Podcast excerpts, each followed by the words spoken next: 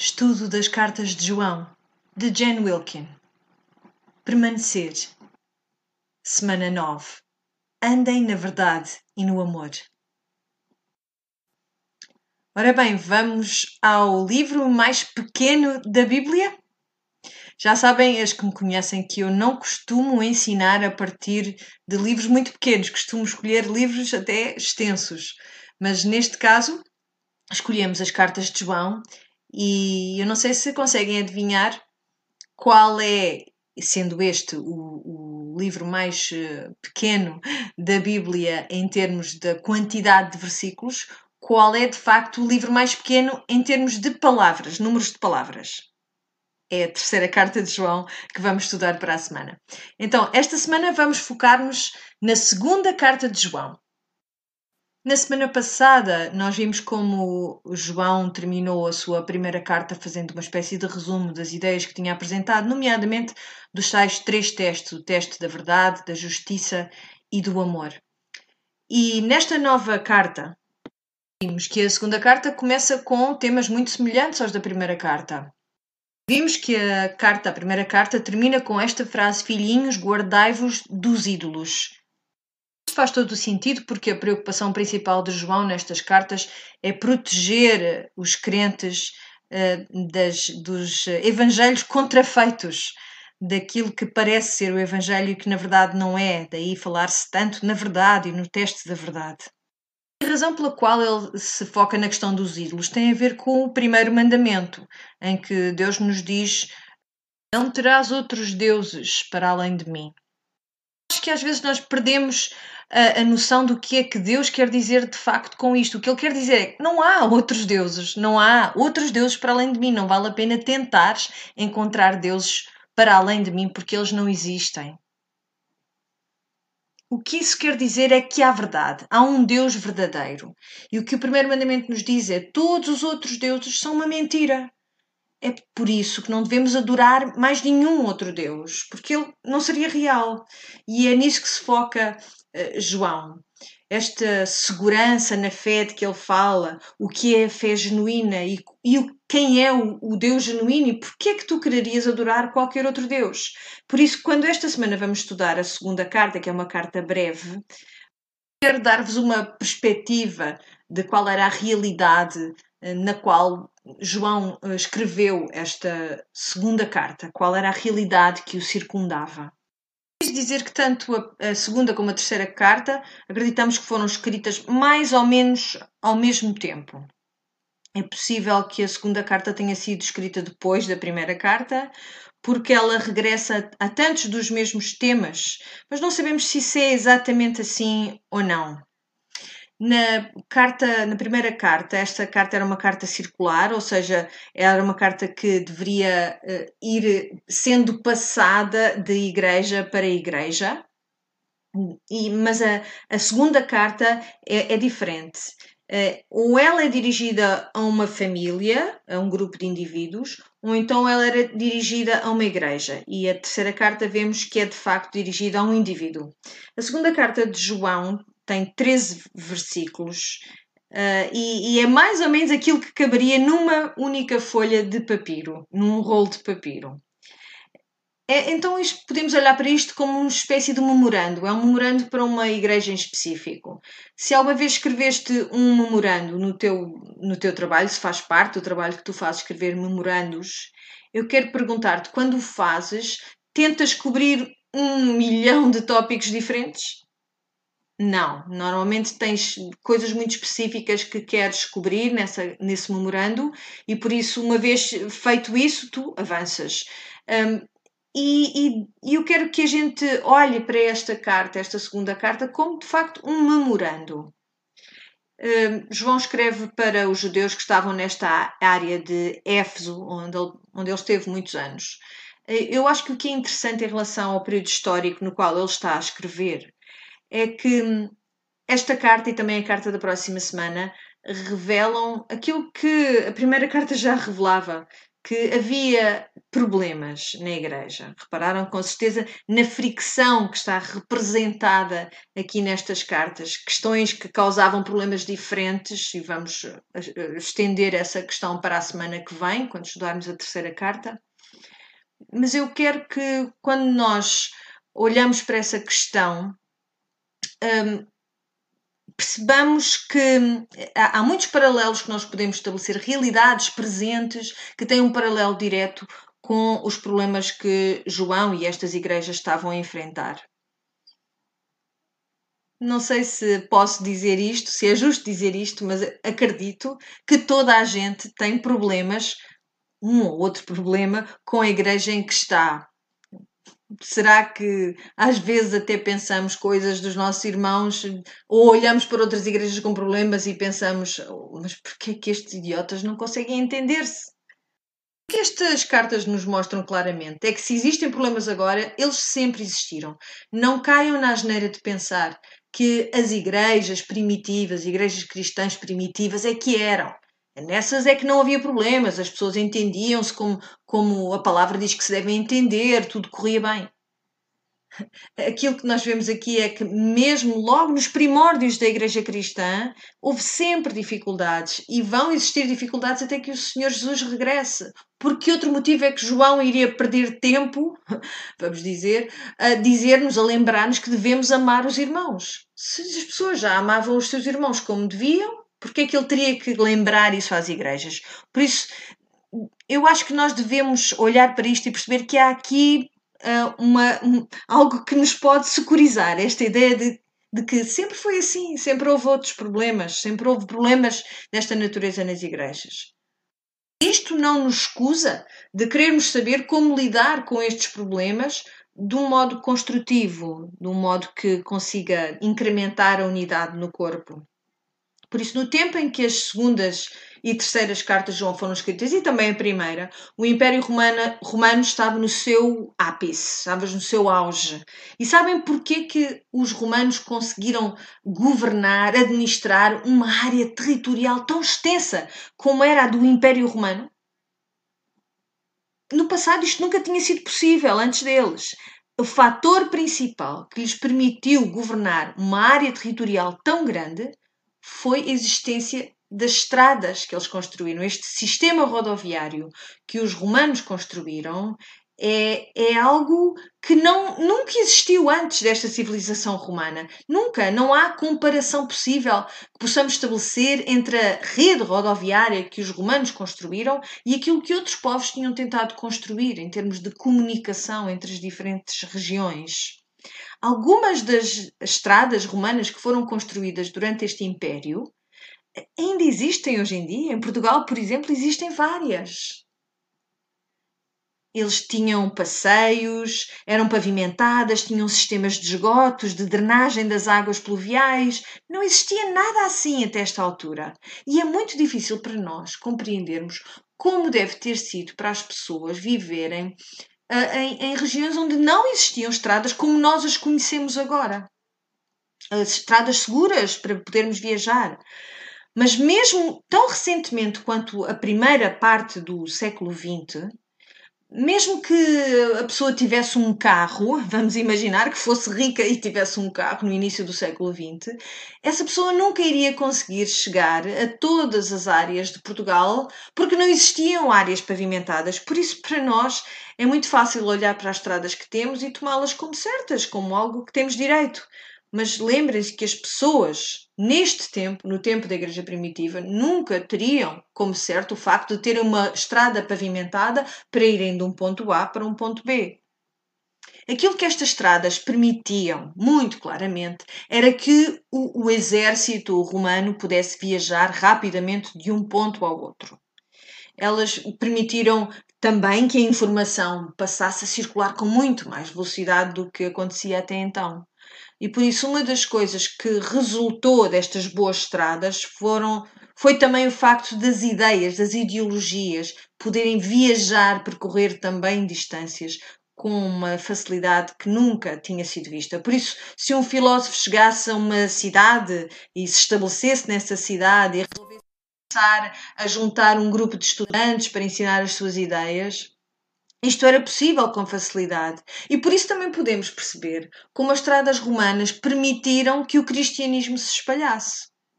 Porque aqueles que, que, que estavam a pregar, a trazer o nome do Senhor, poderiam também, à semelhança desses filósofos, chegar a áreas mais remotas do Império Romano com muito mais facilidade do que tinha sido até então, qualquer outro ponto da história humana. Acham que isto é uma coincidência? Que tenha acontecido exatamente nesta altura, acompanhando a extensão do Império Romano? Hum, não me parece que tenha sido uma coincidência. Por isso, temos o espalhar destas ideias e temos uma troca de ideias num nível que até este momento na história nunca tinha sido visto. Por isso, aquilo que João tem de lidar, aquilo com que ele tem de lidar nesta carta e na próxima carta, é, mais uma vez, assim como na carta anterior, hum, a questão dos falsos mestres. O que é que se faz quando alguém aparece à nossa porta e nos traz uma doutrina, quer ensinar-nos algo que é diferente do Evangelho? É, é, os crentes têm de saber como lidar com estas situações. Por isso, uma das coisas que eu quero que nós pensemos, conforme olhamos para esta carta tão breve, é que ela não está de facto a concentrar-se num, num assunto de imensa importância na Igreja. Até pode ser que esta questão nunca vos surja. Mas ele aborda questões que parecem pequenas, hum, várias questões que parecem pequenas, mas que não é por serem pequenas que não mereça a pena pensar nelas, meditarmos nelas, porque são exemplos de, destes tempos em que nós podemos ser de facto fiéis nas coisas pequenas e que assim o Senhor vai confiar-nos coisas grandes por causa de poder confiar em nós para as coisas pequenas. Se calhar, quando pensamos em problemas na igreja, tendemos a, a pensar nas grandes questões. Mas o que esta carta que é inspirada pelo Espírito Santo e que foi incluída no cânon, e por isso a estamos a estudar, reflete uma preocupação com aquilo que parece pequeno, não tanto com as coisas uh, mais explosivas, com as questões mais explosivas. Aqueles pequenos sobressaltos na estrada, conforme nós tentamos viver juntos, caminhar juntos na fé. Por isso, uh, desta vez, vamos ver o que é que podemos então encontrar nestes 13 versículos da segunda carta de João, começando no versículo 1. O ancião à senhora eleita e a seus filhos, aos quais amo na verdade, e não somente eu, mas também todos os que têm conhecido a verdade, por amor da verdade que está em nós e para sempre estará conosco. A graça, a misericórdia, a paz da parte de Deus Pai e da do Senhor Jesus Cristo, o Filho do Pai, sejam convosco na verdade e amor. Então, acabámos de começar o estudo desta carta, a leitura desta carta, e João já se parece com João, não é? Como é que ele escolhe começar esta carta? Não é dizendo, ah, olá, sou o João, como estão todos? Não é assim que ele começa a falar. Ele diz, o ancião. E por isso isto é significativo, porque uh, os estudiosos, que na minha opinião tinham demasiado tempo para pensar em coisas talvez não tão importantes, dizem que talvez seja João, talvez não seja João. Mas eu tenho que vos perguntar isto. Depois de termos passado as, as últimas oito semanas a olharmos para a carta, a primeira carta de João, quem, quem é que, das pessoas que me estão a ouvir, duvidam assim tanto que estejamos a tratar do mesmíssimo autor? Eu acho que não é possível pensar que é outra pessoa que não João. Depois de todo o trabalho que nós fizemos, a marcar as palavras que são repetidas, as frases, os termos que ele utiliza, eu acho que quando entramos aqui na segunda carta e para a semana na terceira, não há assim muito espaço na minha mente, nem que seja só de um ponto de vista linguístico, de que estamos a tratar com o mesmo autor, com João, o apóstolo. Ele refere-se a si mesmo como ancião. Ele não diz um ancião, ele diz o ancião, o que significa a sua, o seu papel importante na área em que ele está, o modo como ele é visto, como alguém que tem autoridade para falar as palavras que ele vai falar. E o facto de que fala no ancião é também uma referência, sem dúvida nenhuma, à idade avançada de João. Nesta altura ele provavelmente estaria eh, nos 80 e muitos, mas também é uma referência à autoridade que ele tem para lhes falar. Na primeira carta de João, muitas vezes ele utilizava o termo meus filhinhos, portanto, tem sempre esta posição do patriarca, de alguém que é mais velho, tem um lugar de autoridade e fala desse lugar de autoridade. Ele diz o ancião à senhora eleita e a seus filhos, aos quais amo na verdade. Quando lemos isto, e eu perguntei-vos isto uh, no livro de estudos, na lição desta semana, eu fiz-vos esta pergunta: se achavam que, ela está a escrever, que ele está a escrever a uma mulher e aos seus filhos, porque no, no versículo 13, por exemplo, quando ele encerra a carta, diz: Saudam-te os filhos de tua irmã eleita. Portanto, ou ele está a escrever a uma mulher e aos seus filhos, pessoas que estão a caminhar no Senhor, umas e outras não. Portanto, ou ele está a escrever a um grupo de indivíduos uma família, ou então está a escrever a uma igreja que ele descreve como sendo a senhora eleita e os seus filhos. Não sei quantas de vós acharam que ele estava a escrever a uma pessoa em concreto. É provável que algumas tivessem achado que sim e outras que tivessem achado que não, que ele estava a escrever a uma igreja. E existe de facto muita discussão em relação uh, ao que será a verdade. Eu inclino-me para a interpretação uh, que diz que ele estava a escrever a uma igreja, a referir-se a uma igreja. E vou dizer-vos porquê. Porque eu, eu passei muito tempo a estudar a primeira carta de Pedro e no fi, final da primeira carta de Pedro, uh, no capítulo 5, Uh, versículo 13, enquanto quando ele encerra essa carta, quando Pedro encerra a carta, ele diz: A igreja irmã que está em Babilónia manda-vos saudações, assim como Marcos, meu filho na fé. Fazer uma referência oblíqua à igreja na qual ele está envolvido em Roma uh, e, que os crentes reconheceriam como sendo a referência que ele faz a Babilónia. Era assim que eles se referiam, metaforicamente. Ele diz: aquela que está em Babilónia manda-vos saudações. E quando eu leio isso, eu sei que ele está a referir a uma igreja. E então, quando leio a segunda carta de João, eu tendo a pensar que ele está provavelmente também a falar a uma igreja. Não consigo dizer-vos isto assim com absoluta certeza. Eu acho que a carta em si mesma pode ser uh, vista como instruções de facto para alguém específico, para uma mulher e a sua família, e também pode ser vista como instruções a um grupo de crentes, a uma igreja. Mas, no meu modo de pensar, faz mais sentido que ele se esteja a dirigir a um corpo de crentes do que apenas a uma família.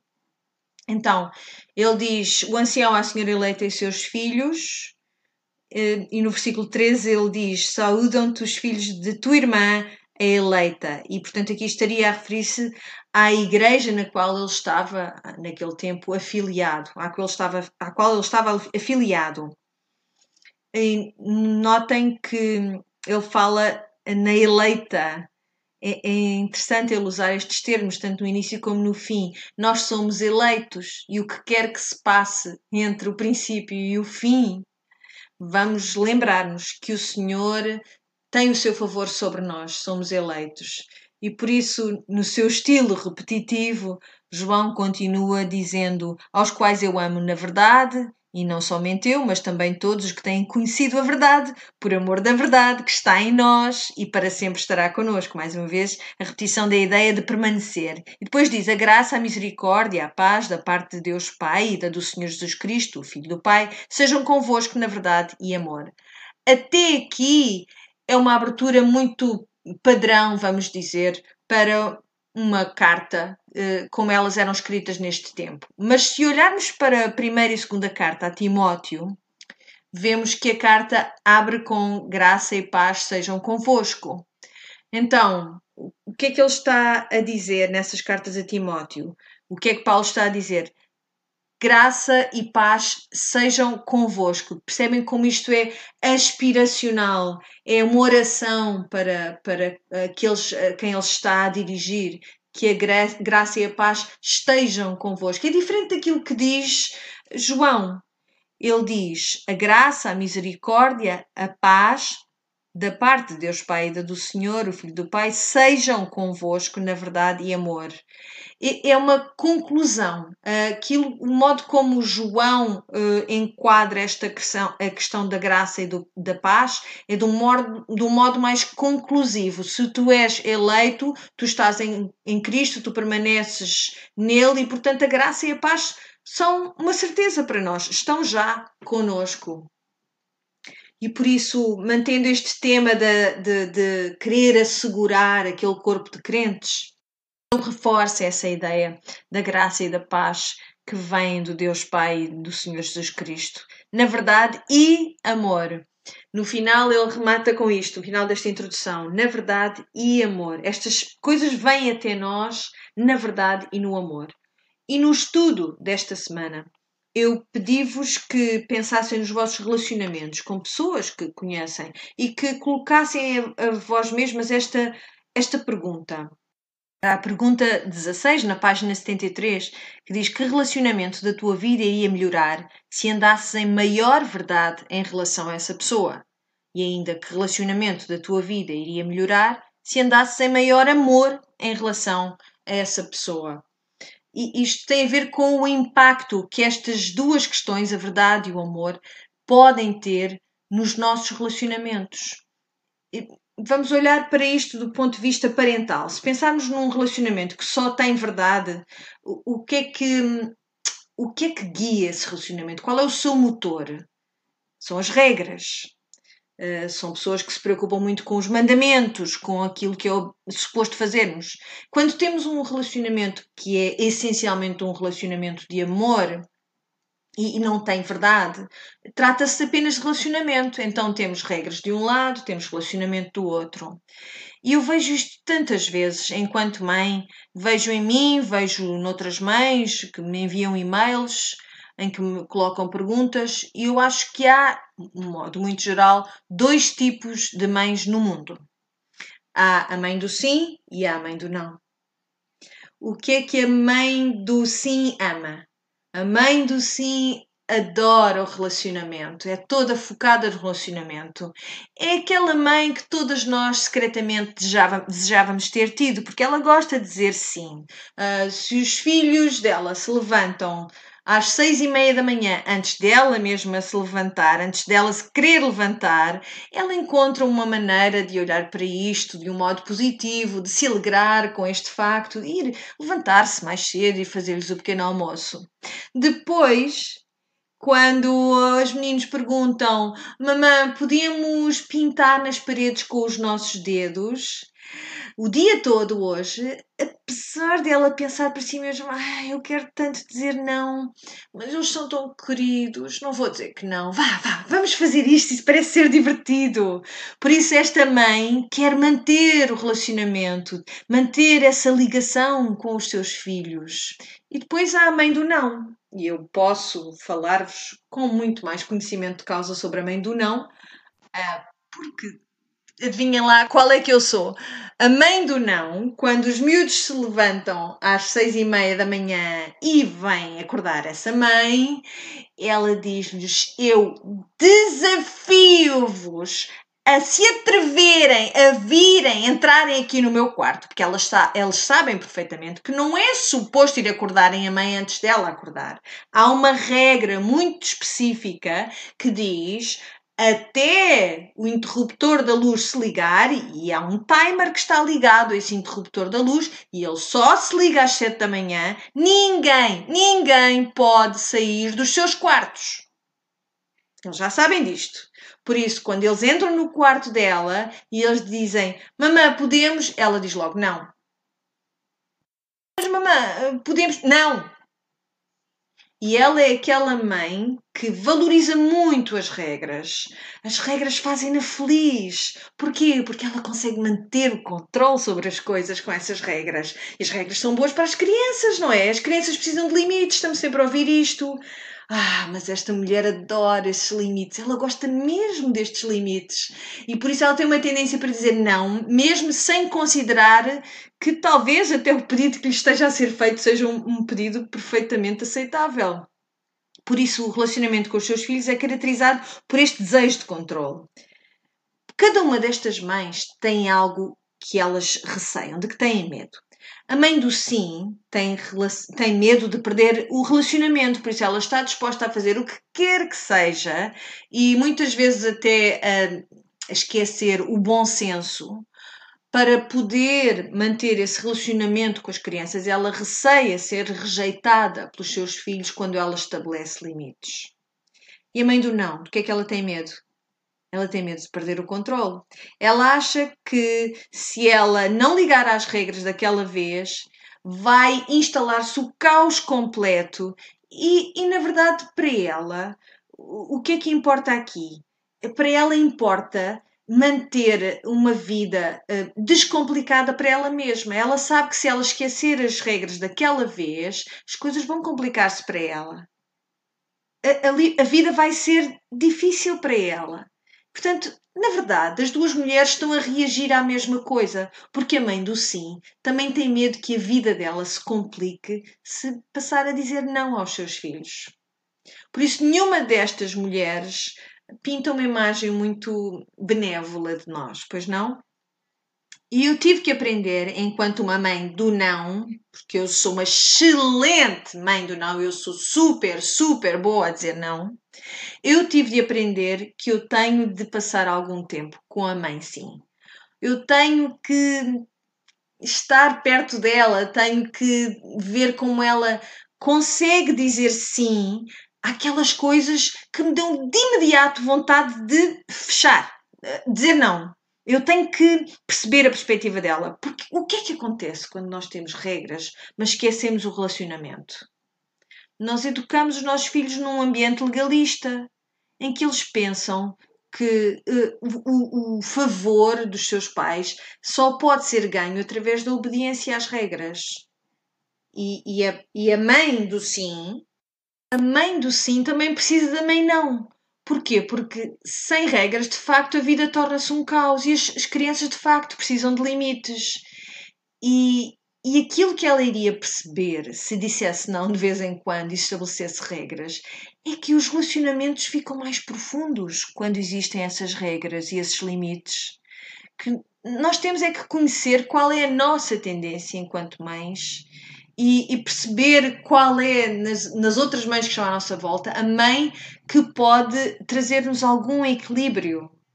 Esses são, são de facto os, os, benefícios que nós temos que aprender, os benefícios de termos uh, mais relacionamento nas nossas regras e mais regras no nosso relacionamento.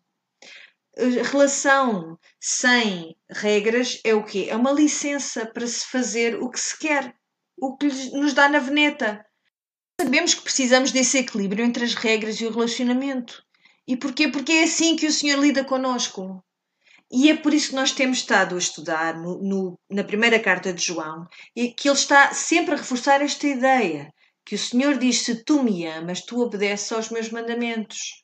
Por isso há um equilíbrio entre eu tenho um relacionamento contigo e eu dou-te estes mandamentos que são para o teu bem, e, e tu, eu quero que tu lhes obedeças não para ganhares o meu favor, mas porque por gratidão. Por isso há um equilíbrio aqui. E, e relacionamento é o que nos faz querer obedecer estas regras. E as regras são aquilo que estabelece os limites certos para o modo como o relacionamento vai funcionar. Por isso, nos vossos relacionamentos com as pessoas, qual é, qual é a vossa tendência? Quer sejamos, eh, estejamos a falar de relacionamentos entre pais e filhos ou entre pessoas, há sempre uma tendência, um lado do espectro para o qual nós tendemos. E eu diria mesmo mais. O teu, vamos dizer, o teu setting por defeito, a tua definição por defeito, normalmente inclina-se para o modo como tu foste educado. Por exemplo, muitas das pessoas que foram educadas com uma mãe sim, acabam por ser mães não. Eh, muitas pessoas que cresceram com a mãe do não tornam-se mães sim. não é uma correlação assim direta, proporcional e, e perfeita. Atenção. Há sempre um ponto a partir do qual nós tomamos uma decisão, depender para este ou para, para aquele lado do, deste espectro, uh, e normalmente tem a ver com uma reação positiva ou negativa ao modo como fomos educados. Se tu és a mulher das regras, a tua tendência é seres, é seres muito dura com as pessoas. E tu queres sempre dizer-lhes a verdade, mas não te apetece nada falar com elas com amor. E se és a pessoa que valoriza os relacionamentos, tu nunca queres abanar o barco porque tu gostas tanto das pessoas e não queres que nada se intrometa no vosso relacionamento. Até pode ser que tu sejas ambas, dependendo do relacionamento que está aqui em causa, dependendo da pessoa com quem tu estás a interagir. A verdade é que nós arranjamos maneira das coisas funcionarem a nosso favor, de modo a que não tenhamos que abanar o barco ou de modo a que sintamos que dissemos a verdade a alguém, fizemos a nossa obrigação e por isso sentimos otimamente. Nós fazemos aquilo que for preciso para nos sentirmos bem com um determinado relacionamento. E, no entanto, as nossas vidas são sempre vividas nesta tensão entre trazer verdade e trazer amor a um relacionamento. E temos de estar constantemente a colocar-nos esta pergunta assim como a mãe do sim ou, ou a mãe do não, que medo é que está a motivar o modo como eu quero lidar com este relacionamento? Será que eu sou motivada pelo medo de perder um relacionamento com esta pessoa ao ponto de não sequer partilhar a verdade que eu deveria estar a partilhar com ela? Ou será que eu sou motivada pelo medo de não conseguir controlar esta pessoa se eu não continuar a dizer-lhes é isto que deves fazer, é isto que deves fazer, é isto que deves fazer, será que eu consigo afastar-me disso, olhar para isso de fora e amar a pessoa, mesmo que eles tomem uma decisão errada, preservar esse relacionamento de modo que o diálogo não pare ali por causa daquela atitude, daquela pessoa? Não há nenhuma regra assim absoluta e completamente perfeita para o modo como nós devemos trazer a verdade ou trazer o amor para um relacionamento. Mas se estás a tentar decidir aquilo que deves fazer em relação a uma pessoa dentro de um relacionamento, eu acho que de facto a primeira pergunta que tu tens de te colocar é essa qual é a minha motivação para fazer aquilo que eu quero fazer? Será que está fundado no meu desejo de controlar ou no meu desejo de depender deste relacionamento e amar e amar e amar? Porque há um ponto a partir do qual nós temos de facto de dizer a verdade às pessoas. E é assim que o Pai lida conosco. E, ele de facto conhece a medida exata a aplicar a cada relacionamento de regra e de amor. Ele sabe exatamente como fazer com que essas coisas funcionem para o nosso bem. Por isso, nós temos de estudar bem o modo gracioso como o Senhor lida conosco. Como Ele nunca se afasta desse relacionamento por não termos obedecido às regras. Como Ele continua a trazer essas regras, a apresentar-me essas regras perante nós, para nós, como o melhor modo de nós vivermos a nossa vida. Ele faz ambas as coisas e ele é o melhor pai de todos. As regras, o relacionamento, a verdade e o amor, nós precisamos de ambas as coisas. Por isso, vamos ao versículo 4, em que ele diz: Muito me alegro por achar que alguns de teus filhos andam na verdade, assim como temos recebido o mandamento do Pai. E agora, Senhora, rogo-te, não como escrevendo um novo mandamento, mas aquele mesmo que desde o princípio tivemos, que nos amemos uns aos outros. E o amor é este, que andemos segundo os seus mandamentos. Este é o mandamento, como já desde o princípio ouvistes, que andeis nele. Então, isto é típico João, é o João que nos tem falado na primeira carta também ao ponto de, de ele voltar a trazer esta ideia de, do caminhar, do nosso caminhar com o Senhor. Notaram que ele mencionou isto três vezes: caminhar na verdade, no versículo 4, no versículo 6, que andamos segundo os teus mandamentos, e no final do mesmo versículo 6 ele repete: que andeis nele, nos mandamentos. Esta ideia da caminhada é uma coisa muito interessante para mim. Nós já falámos disto na primeira carta de João. Falámos sobre como qual é o aspecto desta obediência constante e habitual. Eu vou dar-vos um exemplo. Eu tenho um grupo de caminhada que eu me junto às sextas-feiras. São amigos muito próximos de mim. São pessoas que estão na minha vida há anos e anos. E eu comecei a pensar nesta ideia de caminharmos com o Senhor em termos da minha caminhada das sextas-feiras. No Antigo Testamento, nós ouvimos falar em duas pessoas que são descritas como uh, caminharem, pessoas que caminhavam com o Senhor. Sabem quem são? Enoque e Noé. Enoque e Noé. E isto aparece aparece em Gênesis, no capítulo 5. Nós encontramos esta genealogia dos descendentes de, desde Adão até Noé. E esta passagem das duas uma. Ou é uma das passagens mais aborrecidas que alguma vez iremos encontrar na Bíblia, ou e esta é a minha opinião, é uma das passagens mais incríveis que podemos encontrar na Bíblia. Não temos tempo para olhar para isto assim como deve ser, mas podemos ver que há um padrão que é um padrão repetitivo. O, o, o que ele diz basicamente é isto: este homem nasceu, uh, ele viveu este tempo, ele teve estes filhos e depois morreu. E isto é um ritmo constante que termina sempre assim, e depois morreu, e depois morreu, e depois morreu. Depois, quando chegamos ao, ao versículo 21, no capítulo 5, vemos o seguinte. Diz assim no capítulo 5 de Gênesis: versículo 21. Aos 65 anos de idade, Enoque gerou Matusalém. Enoque viveu sempre de acordo com a vontade de Deus, ou, segundo outras traduções, caminhou sempre com Deus. Depois do nascimento de Matusalém, ele viveu ainda 300 anos e foi pai de vários filhos e filhas.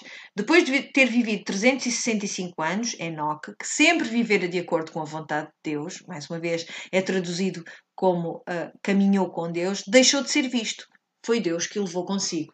Então, até aqui, todas as outras pessoas que estavam a ser nomeadas nesta genealogia, desde Adão até Noé, dizia-se brevemente que nasceu aqui, viveu certo número de anos, teve estes filhos e morreu.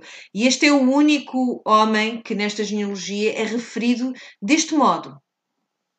Então Enoque era tão obediente, apreciava tanto a companhia habitual do Senhor, que quando chegou o tempo dele morrer, depois de 365 anos, eh, pelos padrões do Antigo Testamento ele ainda era um, um franganote, o Senhor diz, ok, eu quero que venhas caminhar comigo aqui. Daquilo que nós podemos ver, a partir do que o Novo Testamento também nos diz, ele não experimentou a morte ele caminhou com Deus e depois foi levado por Deus sem experimentar a morte. E o seu bisneto é Noé. Vejam o que diz acerca de Noé, eh, vários versículos adiante. Já no capítulo 6, no versículo 9, Noé era a única pessoa justa e honesta que havia no seu tempo e cumpria sempre a vontade de Deus. Mais uma vez, noutras traduções, e caminhava com Deus. Então, não há outras pessoas que sejam mencionadas deste modo, eh, para além de, de Enoque e de Noé. Dois homens no Antigo Testamento que são elogiados no Novo Testamento pela sua fidelidade, não só de caminhar com o Senhor, mas por terem proclamado em verdade e em amor quem o Senhor era, caminhando em comunhão com o Senhor. Eu, quando caminho com os meus amigos à sexta-feira, eu penso nisto. Mas sabem que para além de eu odiar acampar, eu também odeio exercício físico. Eu sei que é bom para mim, não precisam de estar sempre a dizer, eu tenho noção que é bom para mim. Uh, e, mas acreditem que para mim é difícil, todo o tipo de esforço físico é uma coisa que não me dá prazer nenhum. É, Basta-me fazer uma coisa um bocadinho mais exigente para ficar logo aflita no dia seguinte. Mas às sextas-feiras, apesar de eu, sinceramente, preferir poder ficar na cama mais um tempinho, eu levanto muito cedo e vou caminhar com os meus amigos. Eu mal posso esperar para estar com eles, porque nós fazemos estas caminhadas sexta-feira e eu não sei, acho que têm sido os anos todos que nós temos mantido este hábito, mas há qualquer coisa nesse tempo. Um, eu sei que nós, nós vamos a, a, aproveitar bem o tempo que temos juntos, caminhando, mas também falando uns com os outros, partilhando o coração, partilhando os fardos, confessando pecados uns aos outros. E há dias em que aquilo parece uma festa de, de, de. Uh, toca a todos. Num dia ou no outro, a cada um de nós toca esse momento de confissão e de choro. Uh, e é, é, é, ridículo e esquecemos sempre de levar os Kleenex connosco. Esquecemos sempre de levar os Kleenex, mas há sempre alguém que chora mas basicamente é um tempo em que nós partilhamos os pecados com que nos estamos a debater, os problemas que temos no nosso ministério, no nosso casamento, com os nossos filhos, e está tudo ali. E, e, é um lugar em que somos chamados à verdade, é um lugar em que somos firmados na verdade, é um lugar em que se eu estou em baixo e estou a, a convencer-me de, de mentiras, a dizer a mim mesma que sou uma falhada, que não vale nada. Eu sei que aquelas mulheres, uma delas vai-me dizer: oh, Espera lá, não estás a fazer sentido nenhum. Pareces louca, que disparate as coisas que tu estás a dizer. Escuta o que tu estás a dizer. Não é essa a pessoa que tu és. Eu conheço-te há muito tempo. Por isso há uma comunhão muito doce. Há também uh, um, um, assegurar uh, umas às outras e há também prestar-te contas. Há confissão, há todas estas coisas.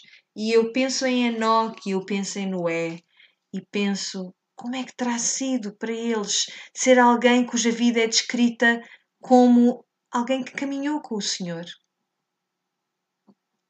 Como é que será isso? Caminhar com o Senhor é um bocadinho diferente de caminhar com os meus amigos. Caminhar com Deus requer humildade. Em Miqueias 6:8 diz o seguinte: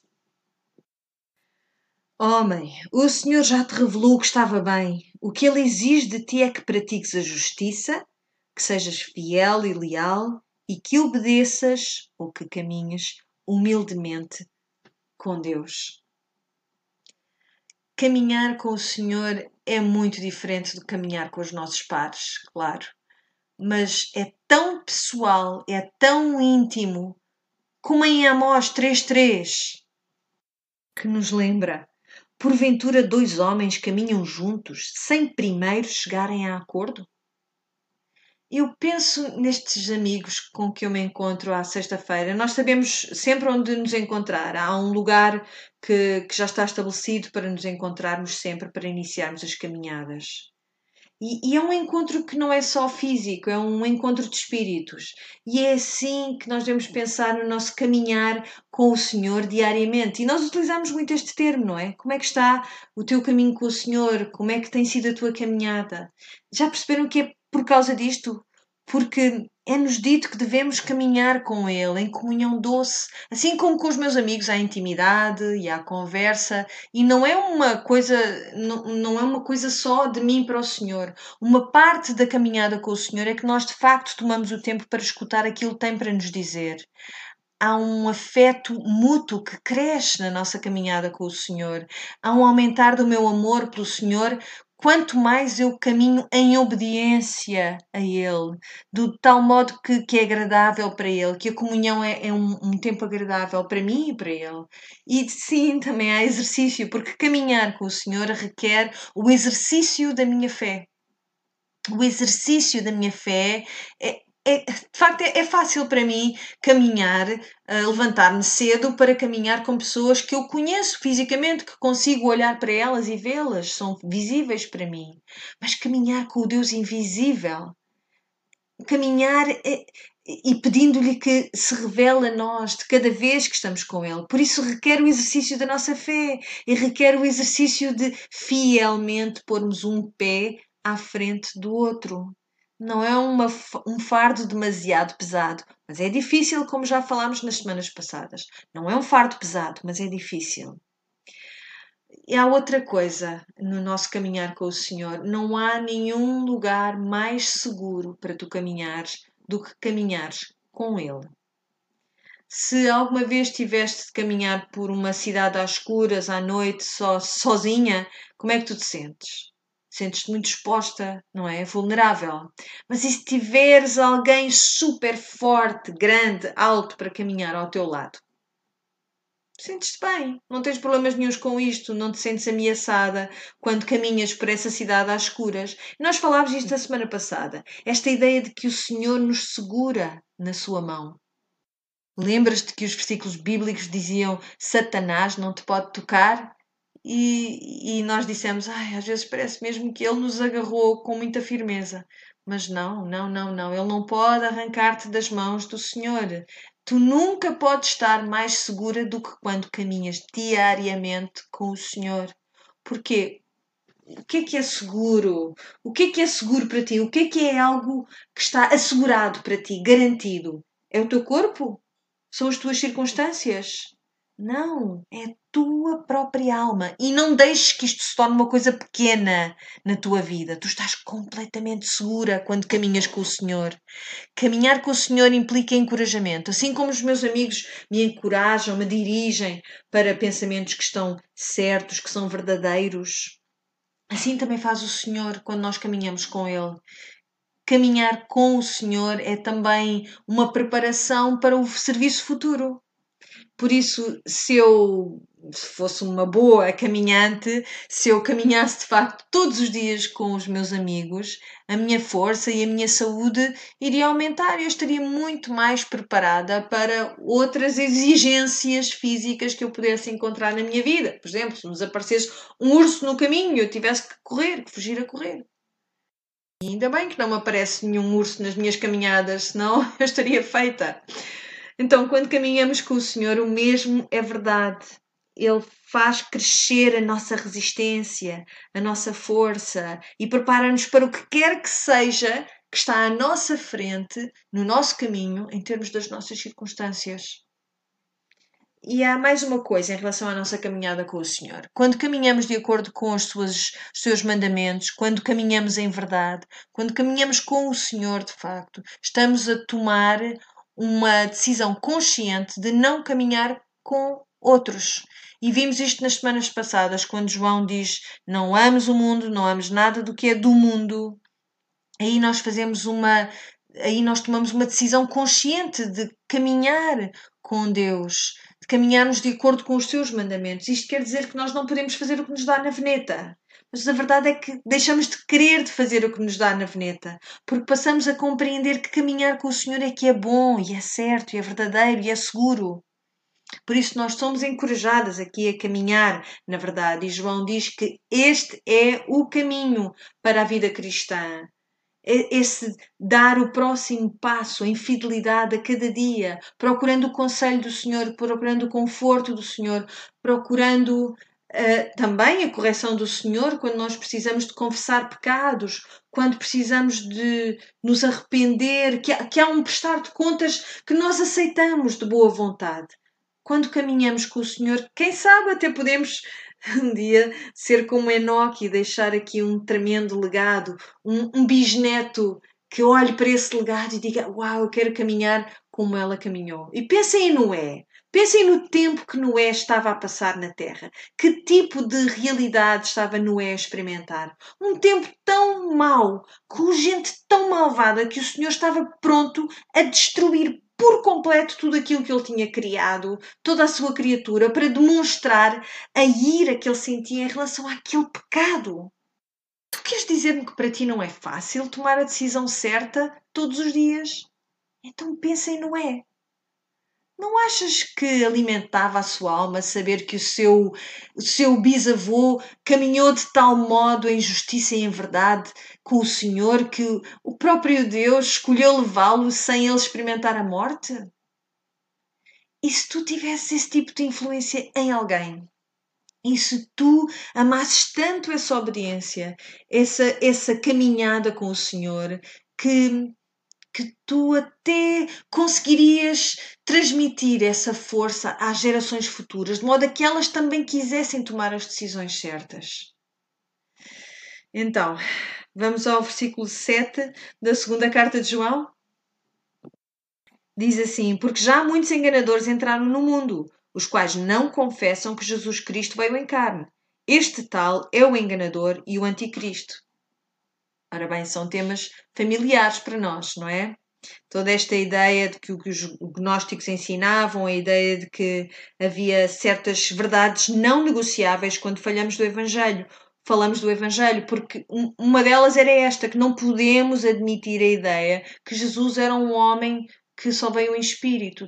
Temos que perceber que ele era completamente homem, completamente Deus, como já falámos nas semanas passadas.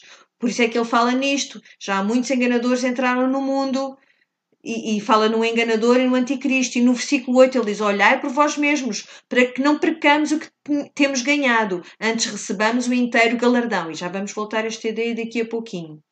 E continua: Todo aquele que prevarica e não persevera na doutrina, doutrina de Cristo não tem a Deus. Quem persevera na doutrina de Cristo, esse tem tanto o Pai como o Filho. Se alguém vem ter convosco e não traz esta doutrina, não traz o verdadeiro Evangelho, não recebais em casa, nem tão pouco o saudeis, porque quem o saúda tem parte nas suas más obras. Ora bem, temos duas coisas que temos que ver. Há recompensas associadas ao bom comportamento. Isto é um pouco confuso às vezes. E depois temos que perceber exatamente a quem é que nós não devemos estender hospitalidade. Então, toda esta questão das recompensas é muito interessante. Eu acho que quando lemos estes versículos pensamos: o que é que isto quer dizer?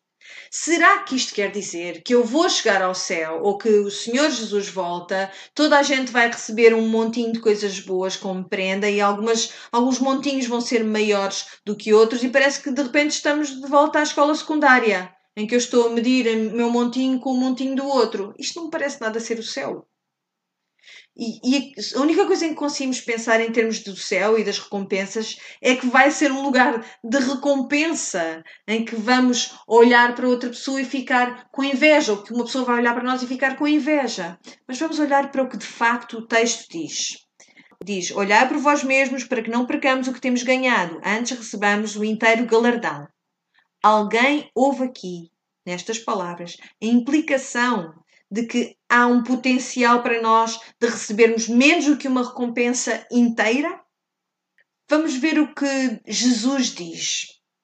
É uma correlação muito interessante, porque, mais uma vez, ele está a falar sobre aquilo que vamos receber ou que não vamos receber, a quem é que recebemos ou não recebemos na nossa casa, e ele está a, a juntar a isto a tal ideia da recompensa.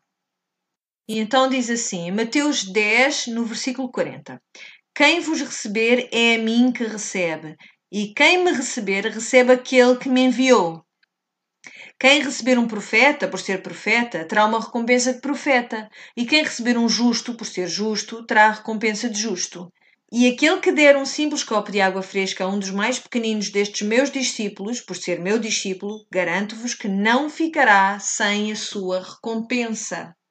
Se estão familiarizadas com o Sermão do Monte, Lembram-se que Jesus ali fala sobre recompensa, fala bastante sobre recompensa.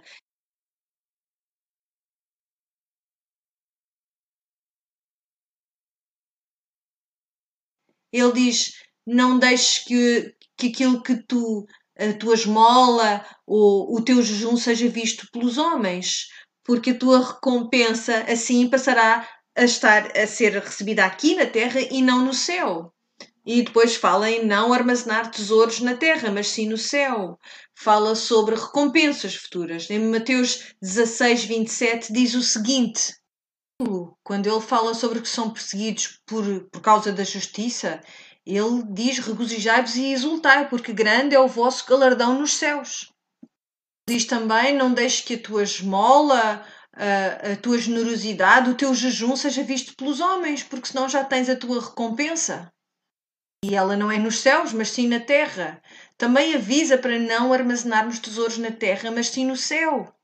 Fala de recompensa futura, portanto.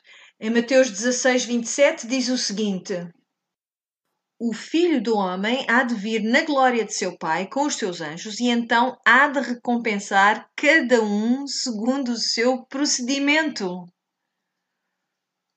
Ora bem, eu, eu poderia continuar. Há muitos mais versículos que falam sobre isto. Há versículos que falam sobre recebermos coroas, sobre eh, alguns uh, governarem em tronos. Há uma discussão no Novo Testamento em que os uh, discípulos vêm ter com Jesus e perguntam qual de nós é que vai ter o melhor lugar junto a ti, no céu. E Jesus diz: Não, não me compete a mim decidir, mas sim ao meu Pai.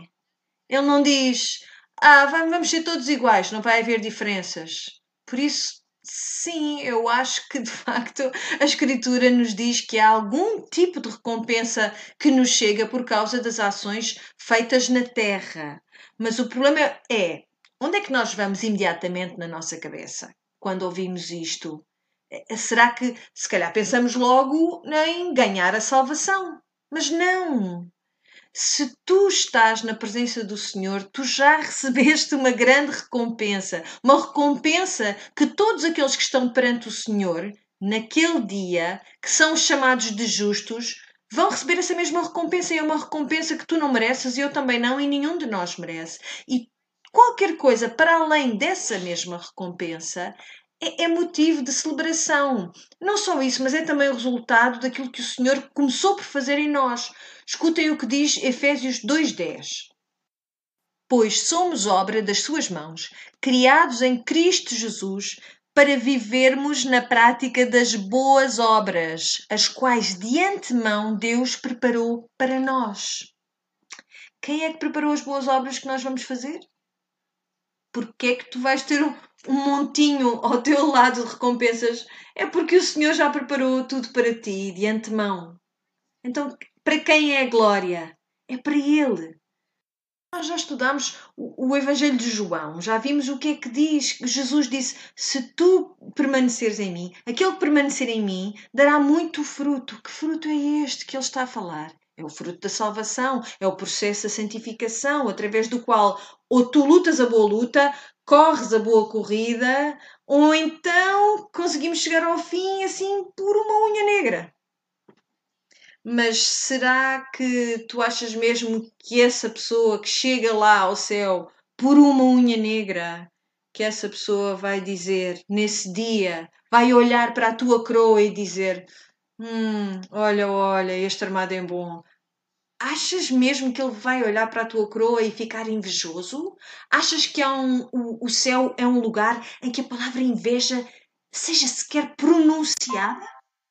Claro que não mas a nossa compreensão de recompensa está tão entretecida na, na, nossa visão do sistema mundial em que nós estamos inseridos que nem conseguimos conceber que haja um lugar em que possamos olhar para uma pessoa que tenha uma maior honra do que nós e ficarmos emocionados por essa pessoa.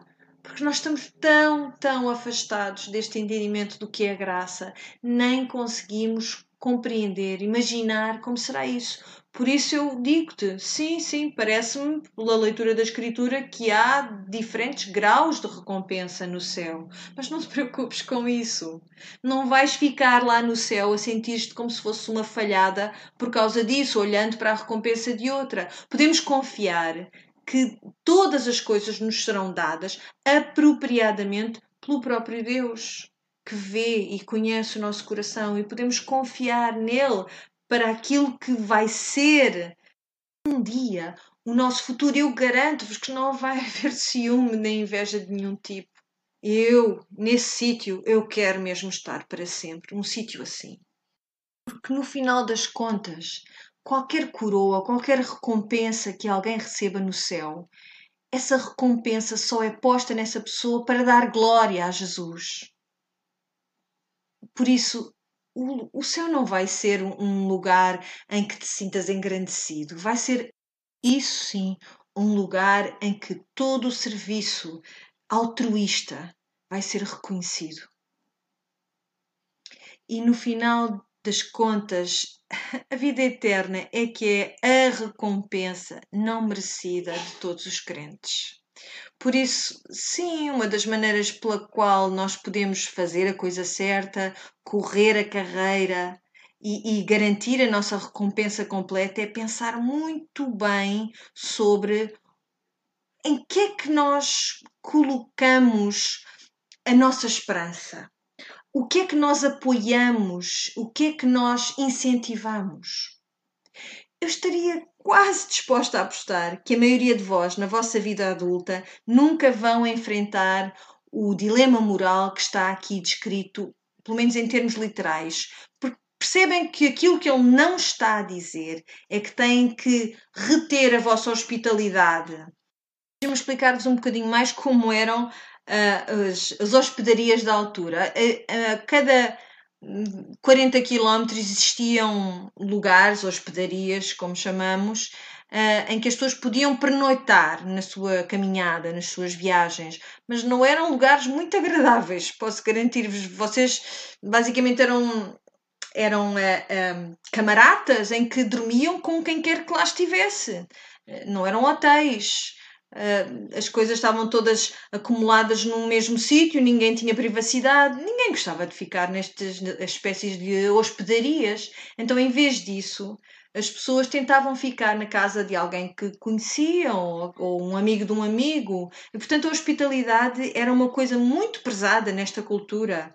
Para alguém abrir a porta da sua casa e receber alguém, isso era uma coisa muito considerada com, com especial valor. Portanto, aqui o que não está a dizer é que tu não deves dar hospedaria, não deves hospedar alguém que não acredita exatamente naquilo que tu acreditas. Não é isso que João está aqui a dizer. E também não está a dizer para não seres hospitaleiro para com alguém que não acredita ou que acredita em algumas coisas diferentes daquilo que tu acreditas. Por exemplo, será que um descrente pode ficar na minha casa?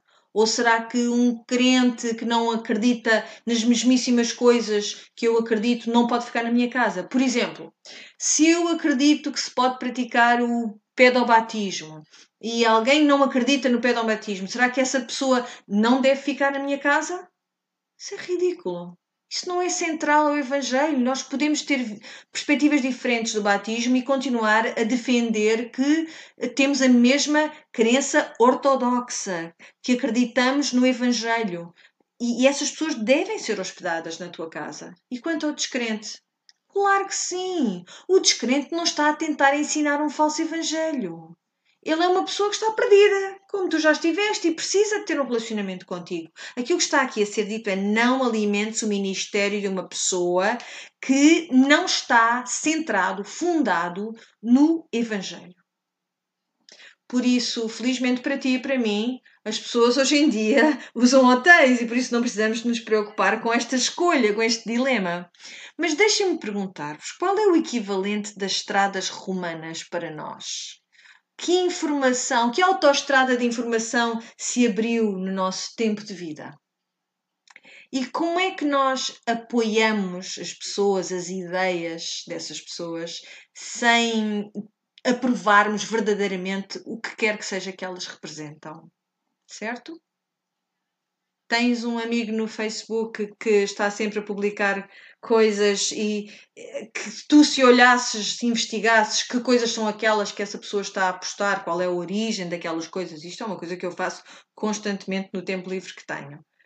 Normalmente eh, as pessoas postam coisas e nem têm noção da sua origem. Muitas vezes aquilo que elas estão a postar não reflete de todo sequer as crenças do postador. E, no entanto, elas uh, uh, postam coisas que até muitas vezes entram em conflito umas com as outras. Postam citações de livros de autores que são completamente loucos, não fazem sentido nenhum naquilo que dizem. As pessoas não, não fazem, não verificam estas coisas antes de publicar. Não, não são diligentes. E nós esquecemos que em todas as coisas nós somos representantes do Senhor Jesus Cristo. E por isso quando postamos ou repostamos alguma coisa, estamos a dar o nosso apoio.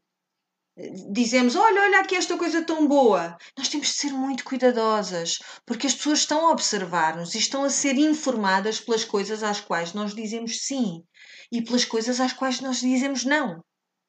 Por isso, Sê cuidadosa, porque há muitos falsos mestres a viajarem nesta autoestrada que chamamos internet. E pergunta a ti mesma: a quem é que eu vou dar o meu apoio? façam o vosso trabalho de casa. Olha para ti mesma como uma mordoma do Evangelho, mesmo nestas áreas, nestas coisas. Ok, vamos para o versículo 12. Tendo muito que escrever-vos, não quis fazê-lo com papel e tinta, mas espero ir ter convosco e falar de boca a boca. Então, espero ter convosco e falar de boca a boca para que o nosso gozo seja cumprido. Isto é muito interessante para mim, porque nós vivemos num tempo em que é tão fácil ter comunicação que não é cara a cara, boca a boca, e eu acho que é provável que alguém que me está a ouvir tenha, se tenha sentido prejudicado por esta, por esta facilidade. Eu tenho tantas ocasiões de que vos podia falar. Vezes, por exemplo, em que enviei um e-mail que eu achei que estava muito bem escrito, muito cuidado, e depois recebo um telefonema de alguém que me diz: aquele e-mail, fizeste-me chorar, tu odeias-me, tu não gostas de mim, e tu ficas a pensar: mas o que é que eu disse? E, e voltas atrás e lês aquele e-mail e, e aí percebes, espera, ah, pois é, estava com pressa e não expliquei bem este ponto de vista, o que eu queria dizer exatamente com estas palavras. Nós achamos que isto é tudo tão fácil, mas olha bem para o que João está a dizer. É óbvio que para João, tendo coisas difíceis que tem de falar com estas pessoas a quem esta carta é dirigida, este falar boca a boca é, é bem provável que não seja uma coisa que ele está a desejar ardentemente, mas são coisas importantes que ele tem de dizer. De outro modo, ele de facto teria escrito com pena e com tinta, porque nem sabemos quanto tempo é que vai passar entre uh, uh, o momento em que as pessoas vão receber esta carta e, e o momento em que ele vai de facto vê-los cara a cara. Por isso, ele está disposto a esperar, mas nós não estamos dispostas a esperar, pois não? Não, queremos a recompensa imediata, queremos mandar aquele e-mail e não ter que pensar duas vezes, para que se despache a coisa de uma vez. Vamos publicar a coisa e não pensar duas vezes. Foi feito um estudo muito interessante pela Universidade da Califórnia que diz que 58% da comunicação é feita pela linguagem corporal, 35% pelo tom vocal, hum, pela intuação e pela ênfase que se dá às palavras e uns meros 7% através do real conteúdo da mensagem. Ou seja, isto quer dizer que se tu viesses a, a, a este estudo e este estudo fosse apenas fossem as minhas palavras a passarem num ecrã e eu estivesse apenas a olhar para vocês, tu só ias receber 7% da ideia que eu queria transmitir. Por isso, Porquê que, se nós temos uma conversa importante que é preciso ter, se nós temos uh, que abordar um assunto que é complicado e delicado, se há uma coisa muito importante que tem de ser dita a uma determinada pessoa, porquê que nós só utilizamos 7% das nossas capacidades de comunicação para lidar com esta conversa importante? Toda a minha família uh, costuma vir à minha casa para o jantar de ação de graças. Isto é muito importante para mim. É, é algo mesmo importante para nós, aliás, como família. E se eu só limpasse 7% da minha casa? E se eu só preparasse 7% da refeição? Minha cunhada está a treinar-se para uma maratona em estafeta. E se ela só desse 7% da sua capacidade física a esta corrida, como é que o resto da equipa se sentiria? 7%. Nós temos de falar cara a cara, boca a boca. Nós nem sequer cobrimos uh, as dificuldades que existem quando nós acrescentamos esta comunicação escrita a que nós nos entregamos, quando nós acrescentamos a isto aquele terror do corretor ortográfico.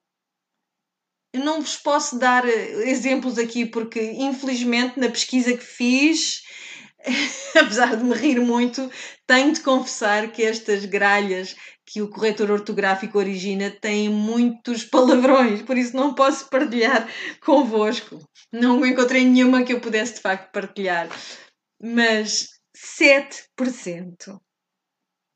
E sabes, tu corres riscos que nunca correrias se estivesses de facto face a face com alguém.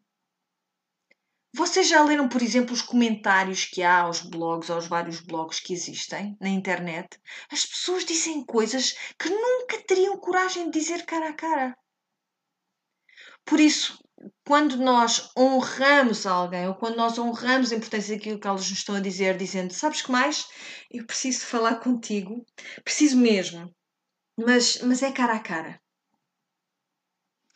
Nós comunicamos, quando estamos a dizer isto, que valorizamos essa pessoa, que a mensagem é importante para nós, é tão importante que nós queremos guardar essa mensagem e transmiti-la do modo certo e que não nos vamos defender, escudar eh, pela distância. Não devemos ter conversas importantes à distância.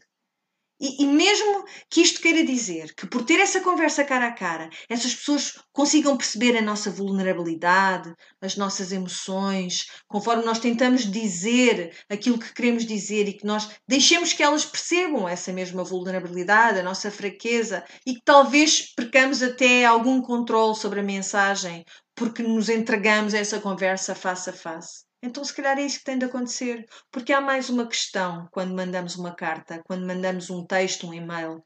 Já ouviram falar com certeza nos vários casos de adolescentes que se suicidam por causa de, de ciberbullying. Há um caso muito conhecido de uma rapariga que tinha 12 anos e que se suicidou.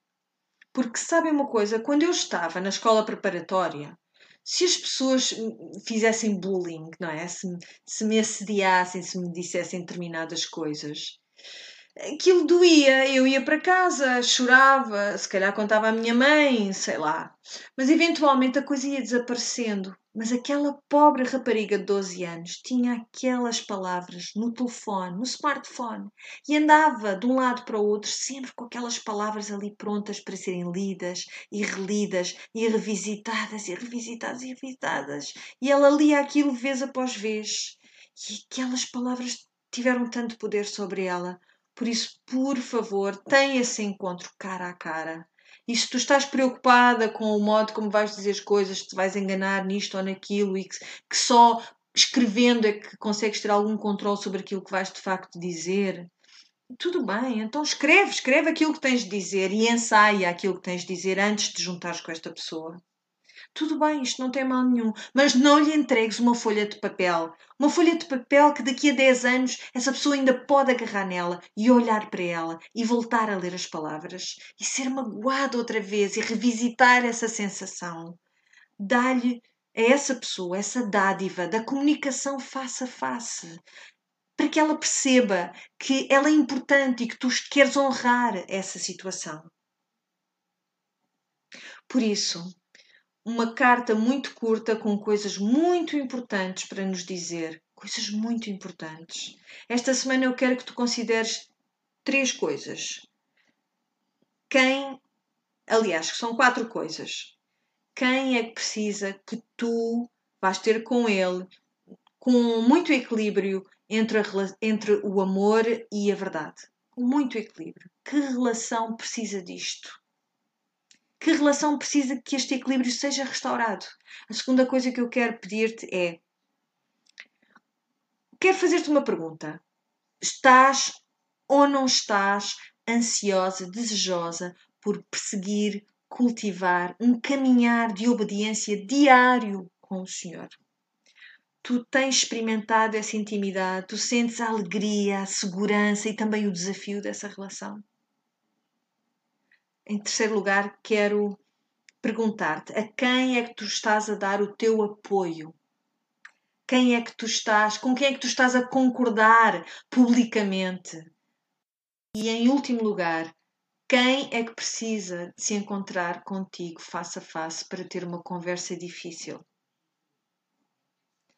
Em Êxodo 33:11 nós vemos a mesma metáfora face a face. E literalmente o que diz, como em algumas traduções é boca a boca, e é utilizada esta expressão quando uh, falam de como Deus falava com Moisés, cara a cara, boca a boca, e diz como um homem fala com o seu amigo.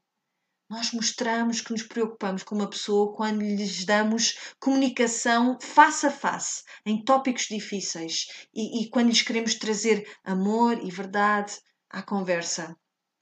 Eu oro para que estas questões, estes desafios permaneçam no teu coração do mesmo modo como têm permanecido no meu e que nós possamos ser mudadas por isto.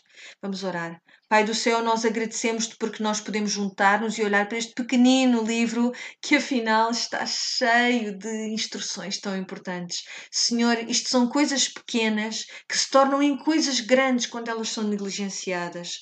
Por isso, Senhor, nós oramos para que tu nos ensines fidelidade nas coisas pequenas, para que possamos entender este memorando. E eu peço isto no nome de Jesus. Amém.